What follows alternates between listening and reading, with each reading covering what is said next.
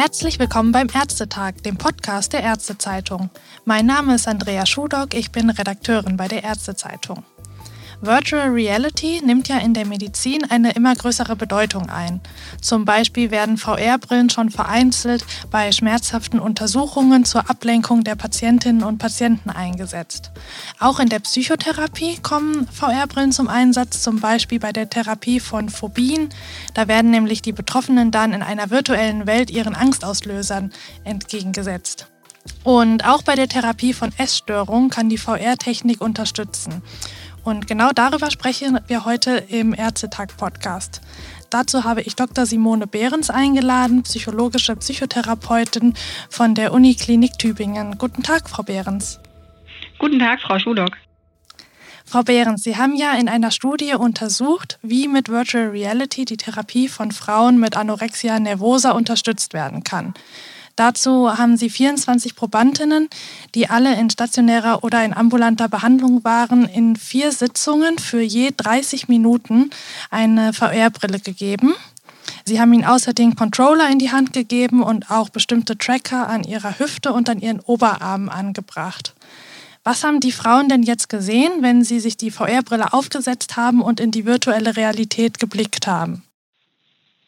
Die Frauen haben eine Art Umkleidekabine gesehen, in der sie standen. Vor ihnen war ein Spiegel, auf der linken Seite war auch ein Spiegel.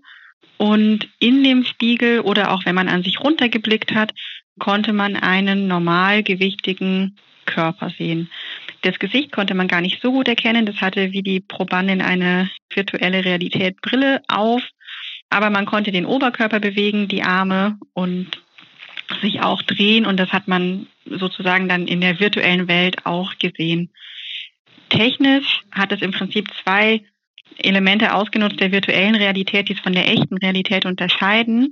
Einmal eben das Sehen der führende Sinnes für unser Erleben. Also wenn das optisch die Umgebung stimmt, wie das bei diesen modernen VR-Brillen umgesetzt ist, haben wir ganz schnell so ein starkes Präsenzerleben, dass man auch da ist. Und der zweite Aspekt, also dieses Embodiment eines anderen gesunden Körpers, das haben wir technisch eben dadurch hergestellt, dass wir ein multisensorisches Erleben ermöglicht haben. Ähm, eigentlich ganz einfach durch diese Animation. Dafür braucht es auch die Armtrecker.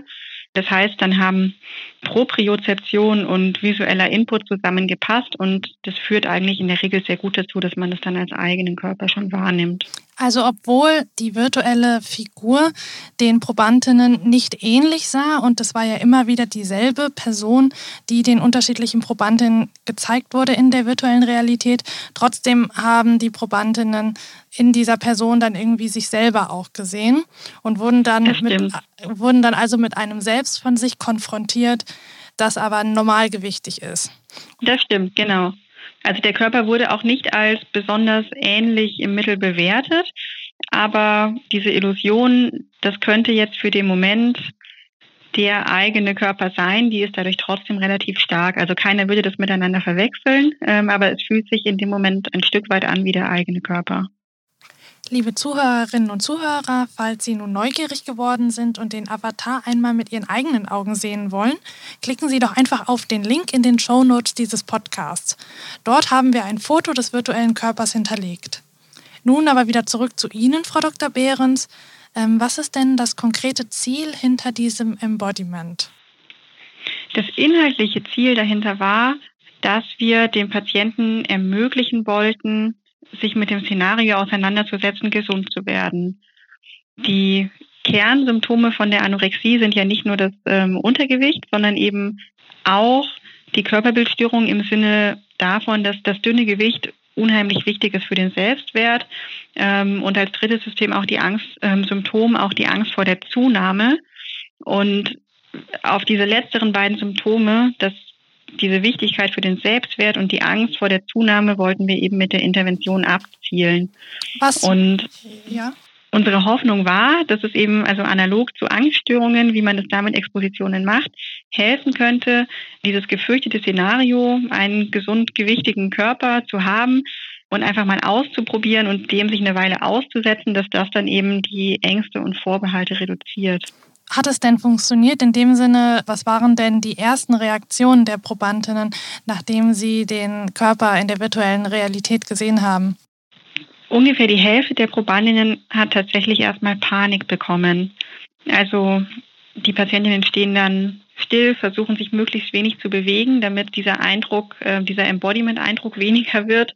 Und äh, wenn man sie fragt, wie es ihnen geht, können die gar nicht mehr richtig antworten. Also die schwitzen, zittern und, und warten erstmal ab, dass es ihnen irgendwie besser geht.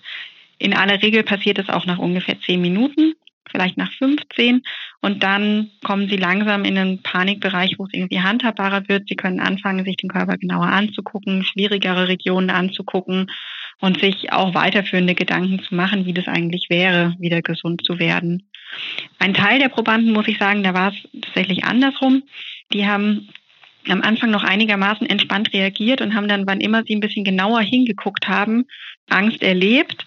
Und ähm, da ging es eher darum, sich mal zu trauen, nicht mehr zu vermeiden und überhaupt hinzuschauen. Und wir hatten auch einen ganz kleinen Anteil Probandinnen, denen ging es einfach gut mit dem Szenario. Die konnten da draufschauen und sich denken, das wäre eigentlich echt ein gutes, ein gutes Therapieziel, da möchte ich hin. Das waren aber leider nur wenige. Sie haben jetzt zwei Sachen angesprochen. Einmal, dass es eigentlich nur eine kleine Gruppe von Personen war, die auf Anhieb sich gut mit dieser Konfrontation fühlten. Und auf der anderen Seite, dass sich innerhalb der ersten Minuten schon das, die Sicherheit bei vielen Probandinnen verändert hatte, was diesen Anblick der virtuellen Figur angeht. Erstmal dazu, wie hat sich denn die Angst oder die Anspannung der Probandinnen über diese vier Sitzungen verändert? Das ist tatsächlich, also das Muster, ob man jetzt mit Angst gestartet ist oder die erst im Verlauf der Sitzung bekommen hat, ist eigentlich pro Teilnehmerin immer ähnlich geblieben. Also diese Art von Reaktion. Was wir aber bei allen beobachtet haben, ist, dass es im Verlauf der Termine leichter wurde. Also diejenigen, die mit viel Angst reagiert haben, die haben beim zweiten Mal schon gesagt, es ist gar nicht mehr so schlimm und wir konnten bei den allermeisten dann auch das gezeigte Gewicht erhöhen also haben dann bei Untergrenze Normalgewicht angefangen und haben uns dann so in den mittleren gesunden BMI-Bereich oder falls es das gab, auch zum prämorbiden Gewicht vorgearbeitet und es wurde dann gut toleriert und die Patienten haben auch zurückgemeldet, das hätten sie sich am Anfang nicht vorstellen können, dass sie sich das angucken können und völlig in Ordnung finden. Und auch bei den Patientinnen, die eben mit großer Angst reagiert haben, die immer so anstieg, haben wir das im Verlauf der Sitzungen eigentlich immer geschafft, dass es nicht mehr ganz so schlimm angestiegen ist oder dass wir eben ein höheres Gewicht zeigen konnten, damit die Patientinnen das noch als Herausforderung erlebt haben. Würden Sie trotzdem sagen, dass es auch Betroffene von Anorexie gibt, für die diese Konfrontation mittels VR-Technik nicht geeignet ist? Ich glaube nicht, dass man es grundsätzlich sagen kann, das ist für einen Patienten nicht geeignet. Aber was mir sehr wichtig ist, ist, dass man es gut abspricht mit dem behandelnden Therapeuten oder der behandelnden Therapeutin, wann im Verlauf das geeignet ist. Das haben wir auch jetzt bei der Studie so gemacht. Wir waren da in sehr engem Austausch jeweils mit den behandelnden TherapeutInnen. Und meine Erfahrung ist, die können das sehr gut einschätzen, wann eben diese Auseinandersetzung mit der Zukunft im Verlauf irgendwie Sinn macht. Also wann die PatientInnen soweit in der Therapie auch angekommen sind, dass es irgendwie passt, sich damit auseinanderzusetzen. Ist das Und eher früher dieser, oder eher spät in der Therapie? Dieser Zeitpunkt ist tatsächlich sehr individuell. Also wir hatten Patientinnen, die waren noch relativ frisch aufgenommen und da hat es direkt gut gepasst und wir hatten auch Teilnehmerinnen, die waren schon mehrere Monate sogar in Behandlung. Und ähm, erst dann haben die Therapeutinnen ihr vorsichtiges, wir können es mal probieren gegeben. Und die Rückmeldung war auch unisono, dass das wichtig war für die Patientinnen. Und alle haben eigentlich gesagt, jetzt an dem Zeitpunkt hat es für mich ganz gut gepasst. Ich denke, das kommt auch daher, dass es ja eine sehr individuelle Erkrankung ist, die sich bei jedem ein bisschen anders äußert. Man kommt zu unterschiedlichen Zeitpunkten im Genesungsprozess in Behandlung und dann einzuschätzen, wann das als Intervention Sinn macht. Ähm, dafür braucht es einfach einen ja, gut ausgebildeten, fachlich kompetenten Begleiter. Sie haben es ja gerade schon angesprochen, ein Symptom, was die Anorexie ausmacht, ist ja die Angst vor der Gewichtszunahme. Hat sich diese Angst denn bei den Probandinnen innerhalb dieser vier Sitzungen auch verändert? Haben Sie, können Sie ja. da eine gewisse Erfolgsquote vielleicht auch ausmachen? Also im Mittel war das tatsächlich sehr eindrücklich. Also die durchschnittliche Angst während der Sitzungen ging zurück auf einer, also von, von Angaben auf einer Skala von 0 bis 100 von 70, was wir ja als Hochanspannung, Panik einordnen würden, auf ungefähr 50 im Verlauf der Sitzungen, was ein Niveau ist, mit dem man arbeiten kann. Also es fühlt sich noch nicht angenehm an, aber man kann klar denken und sich Coping-Strategien überlegen. Und das ist tatsächlich auch die Hauptrückmeldung, die wir bekommen haben. Es gab tatsächlich keine Teilnehmerin, die gesagt hat, es hat ihr nichts gebracht. Im Moment ist es ja so, dass eine typische Therapieform bei der Anorexie eine klassische Körpertherapie ist, bei der die Betroffenen ja ihren realen Körper im Spiegel sehen. Was sind jetzt Ihrer Meinung nach die Vorteile von der VR-gestützten Therapie im Vergleich zu dieser klassischen Körpertherapie? Vorteile würde ich gar nicht unbedingt sagen. Ich glaube, es adressiert tatsächlich andere Prozesse. Die klassische Spiegelexposition fokussiert ja sehr darauf, den eigenen Körper so wie er ist, selbstwertschonender anzugucken. Also wir sehen eigentlich bei den Patientinnen recht zuverlässig so einen Blickbewegungsbias, der sich dahingehend äußert, dass die Patientinnen auf Problemzonen gucken. Das ist dann oft irgendwie der Bauch- oder Po-Bereich oder die Oberschenkel. Und ähm, die schauen eigentlich wie magnetisch auf diese Punkte und versuchen da irgendwie zu analysieren, ob das noch ihren individuellen Standards entspricht. Und mit einer Spiegelexposition lernen die Patientinnen sehr strukturiert, ihren Körper wieder ganzheitlicher anzugucken. Also auch die Arme und das Gesicht anzuschauen, festzustellen, was schön ist, was nicht so schön ist und einfach auch auf vermeintlich problematische Zonen zu gucken und das zu tolerieren, dass die eben so aussehen, wie sie aussehen. Diese virtuelle Exposition mit einem gesunden Körper also einzelne Patienten machen das zwischendurch trotzdem, die vergleichen mal Dimensionen oder stellen fest, wo sie eigentlich hingucken und wie schlimm die Angst dann ist. Aber eigentlich kamen alle Teilnehmerinnen mit der Zeit auf deutlich abstraktere Metathemen, die eher mit der Identität als gesunde Person zu tun hatten. Also es wirkt wie eine sehr körperliche Intervention, aber eigentlich ist es eine deutlich kognitiv abstraktere Intervention, wo diese Simulation des gesunden Körpers eher als Unterstützung dient, sich in dieses Erleben auch rein zu versetzen und das Ganze greifbarer zu machen. Wenn das Ganze so abstrakt ist und die Probandin oder Patientin ja auch klar voneinander unterscheiden können, dass dieser virtuelle Körper, den Sie gerade sehen, natürlich nicht ihr eigener ist, so wie Sie es am Anfang gesagt hatten, wo liegt dann eigentlich genau der Unterschied, dass man Betroffenen nicht einfach Fotos oder Videos von normalgewichtigen Menschen zeigen könnte, vielleicht sogar auch Videos und Bilder aus ihrer Vergangenheit, wo sie selber noch normalgewichtig waren? Ja, vor allem letzteres wäre, glaube ich, eine sehr spannende Kontrollbedingung. Wobei viele Patientinnen, die wir behandeln, tatsächlich auch noch nie in ihrem Leben normalgewichtig waren. Also viele kennen sich selbst noch gar nicht als normalgewichtige Person. Selbst die, die von einem gesunden Gewicht kommen, geben aber oft an, das sei inhaltlich so weit weg, dass sie das nicht mehr so richtig vor dem inneren Auge zurückrufen können. Also und die wissen noch, wie sie damals aussahen, aber es, ähm, sie können das nicht mehr gut nachempfinden. Und wenn sie Fotos angucken, dann fühlt sich das auch, also dann sehen sie halt sich selbst in einem früheren Leben. Und mit der VR, deswegen habe ich am Anfang das mit diesem technischen Vorteil nochmal ausgeführt, haben wir eben die Vorteile, wir können dieses Präsenzerleben herstellen, dass man tatsächlich in der Situation wieder ist, also technisch unterstützt und dieses körperliche Erleben, dieses Embodiment können wir auch technisch als Unterstützung nehmen, um sich da eben wieder rein zu versetzen.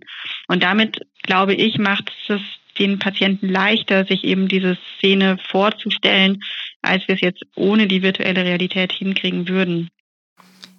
Haben Sie die Figur in der virtuellen Realität eigentlich bewusst so entfremdet, dass eben diese gewisse Distanz noch erhalten bleibt? Oder warum ist das so gewesen? Das war einerseits eine Abwägung aus ja, zwischen technischem Aufwand und Nutzen, aber tatsächlich auch ähm, eine inhaltliche. Also wir hatten in anderen Projekten schon fotorealistische Avatare, die wirklich genau aussahen wie die Probandinnen. Das kann man technisch machen mit einigem Aufwand, ähm, wäre für den Klinikroutinebetrieb wahrscheinlich nicht mehr so gut umsetzbar, aber für den Forschungsbetrieb möglich. Der Nachteil ist, wenn wir solche virtuellen Körper möglichst präzise machen, dann kommt irgendwann das sogenannte Uncanny Valley und schlägt zu und dann wirkt es irgendwie anders komisch, weil es so nah dran an der Wirklichkeit ist. Aber man ja weiß, dass es nur eine Simulation ist. Und das kann tatsächlich ein Störfaktor sein, der Probanden so stark ablenkt, dass der eigentlich intendierte Effekt wieder kaputt geht und nicht mehr funktioniert. Genau, und vor dem Hintergrund haben wir gedacht, wir nehmen, also es geht eigentlich auch nicht darum zu simulieren, wie exakt die Person hinterher aussieht. Ähm, das wird wahrscheinlich ja auch ohnehin nicht stimmen, ähm, sondern es geht eigentlich nur um dieses globale Gefühl, wieder gesund zu sein. Und das können wir hervorragend herstellen, ohne, also wir haben das pilotiert, ob es auch tatsächlich klappt, aber das können wir ziemlich gut herstellen, ohne dass die persönlichen Details wirklich exakt stimmen. Dafür reicht ein relativ grobes Bild. Und es ist eben praktischer anwendbar im klinischen Routinebetrieb, wenn wir keine aufwendigen Körperscans machen müssen. Weil es gibt ja jetzt in die Zukunft gerichtet, gäbe es ja auch die Möglichkeit, mittels künstlicher Intelligenz Videos zu erstellen, in denen die Personen eben wirklich real aussehen, wie die Probandinnen selbst. Und aber der einzige Unterschied ist, dass sie eben ein gesundes Körpergewicht haben und sich ja dann die Probandinnen quasi diese Videos auch angucken könnten von sich selbst aber ohne dass diese ganze teure VR-Technik dahinter steht. Aber Sie sagen jetzt, dass dann der Bezug trotzdem weniger vorhanden ist wie in diesem VR-Setting, wo man sich wirklich so bewegen kann und die Figur dann dieselben Bewegungen nachmacht. Ja, also ich denke, für dieses Embodiment-Gefühl brauchen wir tatsächlich die Präsentation über die VR-Technik. Ich bin allerdings auch skeptisch, was die Nutzerfreundlichkeit von ja, KI-basierten Videos betrifft. Man kann inzwischen mit Kameraaufnahmen sehr viel machen und modellieren. Das dann aber auch sauber zu animieren und schön zu zeigen, ist tatsächlich nach wie vor nicht besonders trivial. Kommen wir vielleicht nochmal zu dem Gesicht der virtuellen Figur. Größtenteils haben Sie ja wirklich auf die Körperform geachtet in Ihren Experimenten, dass die Körperformen, die dargestellt werden, wirklich natürlich sind und nicht so unnatürlich aussehen, wie man es vielleicht aus der Gaming- und Spielszene kennt, äh, was VR-Spiele angeht. Trotzdem ist es ja so, wenn man zu oder abnimmt, verändert sich ja auch das Gesicht diese Veränderungen im Gesicht haben Sie ja bei Ihren virtuellen Figuren nicht oder nur kaum berücksichtigt, zumal die Figuren ja auch eine VR-Brille selbst aufhaben in der Simulation. Wie wichtig ist denn die Wahrnehmung und Veränderung der Gesichtsform bei der Therapie der Anorexie generell? Also das Gesicht ist keine typische Problemzone der Patientinnen. Also die schauen tatsächlich mehr auf Brust, den Bauch, wirklich sehr oft auf den Bauch und die Oberschenkel. Die Funktion des Gesichts in dieser Szene wäre aus meiner Sicht vor allem die Identifikation. Also wenn das Gesicht aussieht wie mein eigenes Gesicht, auch fotorealistisch wie mein eigenes Gesicht, dann identifiziere ich mich noch mal schneller mit der Person. Wir hatten ja diesen Standardkörper und haben uns deswegen entschieden, dass die Details vom Gesicht einfach zu verdecken. Und das bisschen, was man jetzt noch sieht vom Gesicht, das wächst schon ein bisschen. Also das, das wird schon mit Gewichts manipuliert. Technisch, also wenn ich den BMI hochschraube, dann sind schon auch die Wangen weniger eingefallen und es gibt wieder rundliche Formen und so weiter. Also das ist soweit berücksichtigt, dass es nicht unplausibel aussieht, aber es ist nicht der Schwerpunkt. Und lustigerweise ähm, haben auch immer wieder Teilnehmerinnen hinterher rückgemeldet, wie, was? Da war, mein Gesicht war eigentlich verdeckt, ist mir gar nicht aufgefallen. Also da ist tatsächlich der Aufmerksamkeitsfokus nicht so sehr. Kommen wir vielleicht nochmal zu dem Vergleich ähm, von Ihrer Studie mit anderen Studien mit VR-gestützten Verfahren bei Patientinnen mit Anorexie, weil es, es ist ja nicht die erste Studie in dem Bereich gewesen, aber was war jetzt bei Ihnen genau anders? Ja, es gab relativ zeitgleich ähm, ein Projekt aus einer Arbeitsgruppe in Spanien, die auch VR-gestützte ähm, Exposition angeboten haben. Das hat sich technisch ein bisschen unterschieden, ähm, einfach weil die gezeigten Körper, also es war technisch anders gelöst, wie man die biometrisch einigermaßen plausibel hinbekommt. Ähm, und es war auch vom therapeutischen Prozedere ein bisschen anders gelöst. Wie genau kann ich kann ich gar nicht sagen, weil es im Detail nicht berichtet wurde. Ähm, aber mein Eindruck war, da ging es mehr darum, wirklich ähm, Angst zu induzieren und immer wieder zu warten, bis sie abflacht. Und die Patienten waren im Mittel jünger, also da waren auch die Reaktionen ein bisschen anders. Die genauen Unterschiede, also Ursachensuche, warum manche Dinge anders waren, dafür müsste man wahrscheinlich einfach mal beides nebeneinander stellen und mit demselben Probanden ausprobieren. Ich weiß, dass aktuell tatsächlich einige andere Arbeitsgruppen noch daran forschen, wie man diese Technik nutzen könnte. Der Ansatz ist eigentlich überall ähnlich. Also eigentlich versuchen fast alle dieses Embodiment zu induzieren und dann sich entweder so über nächste Gewichtsstufen entlang zu hangeln, ähm, wie das so wäre, oder eben direkt die gesunde Identität zu zeigen und die Patientinnen zu unterstützen, Coping-Strategien zu erarbeiten. Und auch da gibt es wieder viele feine therapeutische Details, wie man es unterstützen kann. Und da bin ich sehr gespannt, welche Daten es am Ende zu welchen Details gibt und ob sich so ein gutes gemeinsames Best Practice Vorgehen eigentlich ausarbeiten lässt, was für wen am besten passt. Denken Sie denn, dass Sie mit solchen modernen Therapieformen vielleicht auch Patientinnengruppen ansprechen können, die bisher noch nicht von einer Therapie überzeugt sind? Den Eindruck habe ich tatsächlich anekdotisch sehr stark. Also wann immer das Projektthema einmal durch die Medien geht, bekomme ich relativ viele Zuschriften von verzweifelten PatientInnen, die davon gelesen haben und den Eindruck haben, das könnte ihnen persönlich helfen, dass sie sich endlich besser mit der Genesung anfreunden könnten. Also das Interesse ist tatsächlich groß. Ich habe auch noch nie so schnell für eine Studie Patientinnen rekrutiert wie bei dieser. Ähm, die Patientinnen haben auch rückgemeldet, sie nehmen gerne teil, weil sie die Hoffnung haben, dass es ihnen persönlich weiterhelfen könnte. Man muss wirklich im Konjunktiv bleiben, weil es ist ja tatsächlich noch im Studienstatus. Das wird auch handwerklich schwierig sein, herauszufinden, ob das jetzt tatsächlich am Ende dann das war, das eine Detail der ja in der Regel recht umfassenden Therapie war, was dem Patienten besonders geholfen hat. Aber zumindest die, die ersten Eindrücke und Rückmeldungen, die wir von Patientinnen bekommen, sind sehr ermutigend. Also das Interesse ist sehr hoch, auch wenn es sich natürlich bei der VR-gestützten Therapie nur um einen Puzzlestein in der Gesamttherapie handelt.